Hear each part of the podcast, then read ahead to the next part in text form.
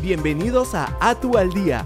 La Autoridad de Transporte Urbano para Lima y Callao, ATU, el Ministerio de Salud, MINSA y la Policía Nacional del Perú unen esfuerzos para promover la vacunación de los usuarios y operadores de transporte público, además del cumplimiento de los protocolos de bioseguridad para mitigar la propagación del COVID-19.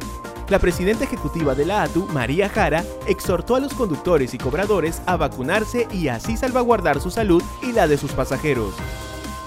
En el marco del Plan Pasajero Seguro y en acción conjunta con agentes de seguridad de la ATU, la PNP detuvo a tres personas que habrían intentado asaltar a usuarios dentro de un bus del Metropolitano en la estación Tomás Valle, en Independencia, las personas intervenidas fueron llevadas a la comisaría de la zona para su identificación y realizar las investigaciones del caso.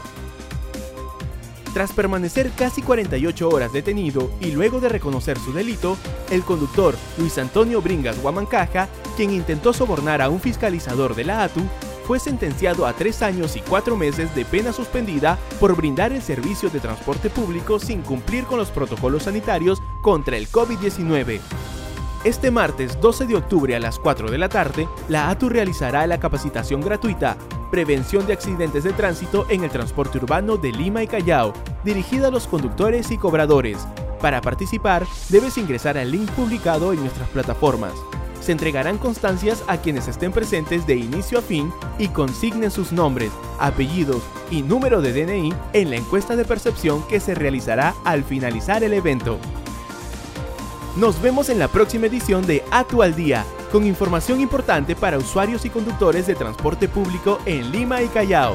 Recuerda seguirnos en nuestras redes sociales.